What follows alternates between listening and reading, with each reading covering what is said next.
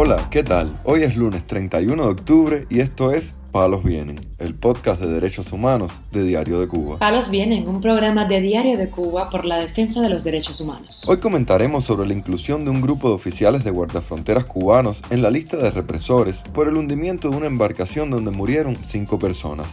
También hablaremos sobre la situación de la activista cubana conocida como Alma Poet, quien está bajo un proceso investigativo por participar en una protesta en el Vedado.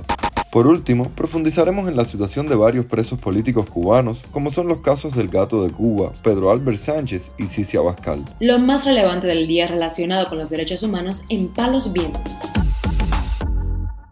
La Fundación para los Derechos Humanos en Cuba incluyó en su lista de represores a altos oficiales de las tropas de guardafronteras y sumó nuevos cargos a otros ya incluidos, a los que responsabilizó por la muerte de cinco personas en el hundimiento de una lancha que el viernes intentó llegar a Estados Unidos partiendo del norte de Artemisa.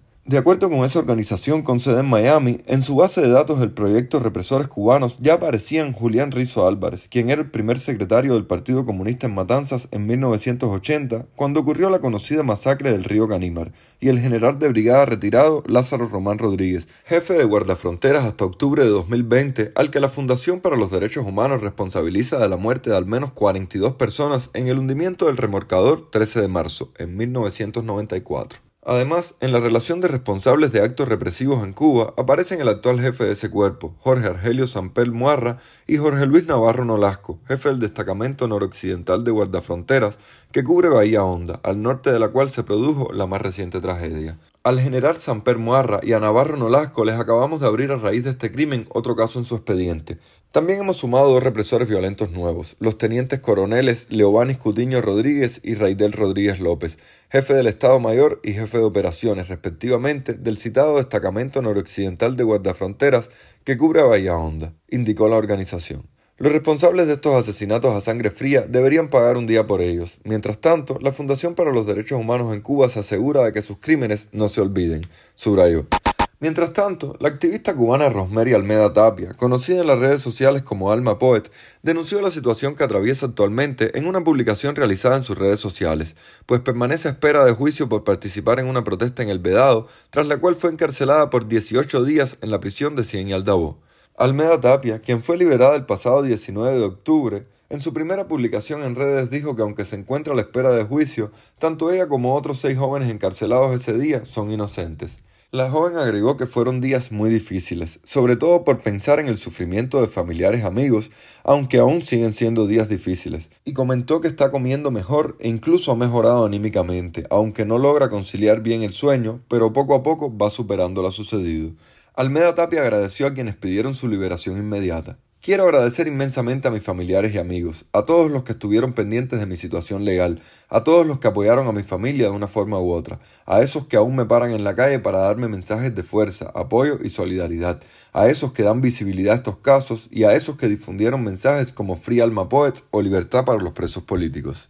La joven, quien es pareja del también activista conocido como Tata Poet, fue liberada con un cambio de medida a mediados de octubre, pero su proceso continúa abierto. Cuba, Nicaragua y Venezuela se sitúan en la cola del nuevo ranking Índice Chapultepec 2022 sobre libertad de prensa, que se presentó este viernes en la 78 Asamblea General de la Sociedad Interamericana de Prensa, realizado en Madrid, junto a la Universidad Católica Andrés Bello, de Venezuela. La nueva edición de 2022 comprende el periodo del 2 de agosto de 2021 hasta el 1 de agosto de 2022 y sirve como un indicador que muestra las condiciones para el ejercicio de la libertad de prensa en América. Nicaragua, Venezuela y Cuba se encuentran en las posiciones 22, 21 y 20 respectivamente y son los únicos países que se enmarcan dentro de la categoría de sin libertad de expresión, citó la agencia EFE. Estos tres países son también los únicos con tres de las cuatro dimensiones que se tienen en cuenta con peores resultados, ciudadanía informada y libre de expresarse, ejercicio del periodismo, violencia e impunidad y el control de medios que ejercen los gobiernos. Vemos nuevas y viejas prácticas de criminalizar a los periodistas en algunos países. Algunos homicidios lamentablemente ocurrieron incluso frente a los familiares de estos periodistas, como ocurrió en Venezuela, además de nuevas campañas de odio por parte de funcionarios, denunció el venezolano León Hernández de la Universidad Católica Andrés Bello.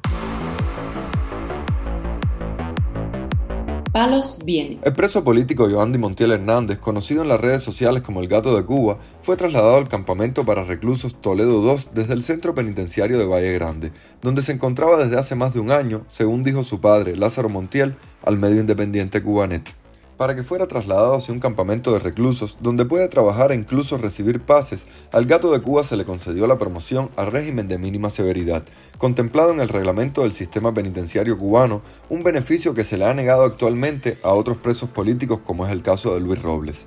Para mí es muy importante que esté en Toledo 2. Yo lo noté completamente distinto cuando yo lo iba a ver a Valle Grande. Quiero que esté tranquilo, despejado, que se ponga a trabajar ahí y que gane su dinero en todo el tiempo que le queda de sentencia, añadió su padre. A mediados de octubre, el Gato de Cuba anunció que se plantaría en huelga de hambre en protesta por los chantajes a los que fue sometido por agentes de la seguridad del Estado, quienes lo amenazaron con negarle su derecho a libertad condicional si no hacía un video pidiendo a los cubanos que no salieran a las calles a protestar. El régimen escarceló este viernes al profesor cubano Pedro Albert Sánchez al finalizar el juicio que se celebra en su contra por manifestarse pacíficamente en La Habana y por el que arriesga una sanción de cinco años de prisión. De acuerdo con la ONG de asesoría legal Cubalex, el prisionero político, quien tiene 66 años y padece de cáncer, estará en libertad con cambio de medida a fianza hasta que la sentencia, aún desconocida, sea firme. En un video compartido por Cubalex en sus redes sociales, Pedro Álvaro aseguró haber acabado de llegar a su casa. Bueno, soy Pedro Álvarez Sánchez, algunos me conocen físicamente, otros no me conocen, otros por referencia. Ya estoy en mi casa, acabo de llegar apenas hace una hora y son tantas las cosas que tengo que revisar, son tantas las personas que tengo que ver cómo se comportaron, cómo me apoyaron, que lamentablemente eso llevaría días.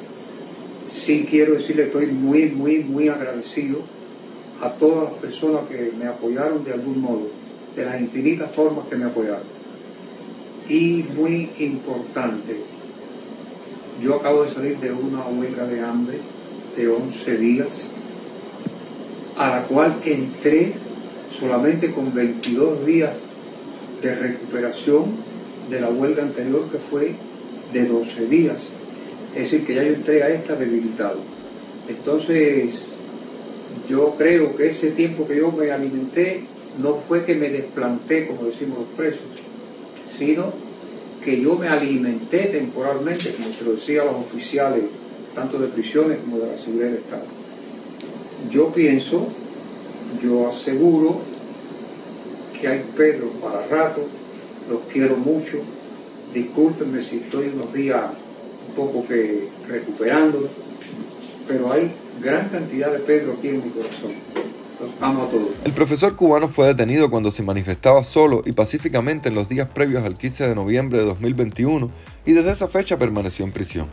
Por otra parte, la presa política cubana y la dama de blanco más joven del país, Cicia Abascal Zamora, envió una carta de agradecimiento desde la prisión al eurodiputado Leopoldo López, quien recientemente la acogió como padrino, según informó Radio Televisión Martí.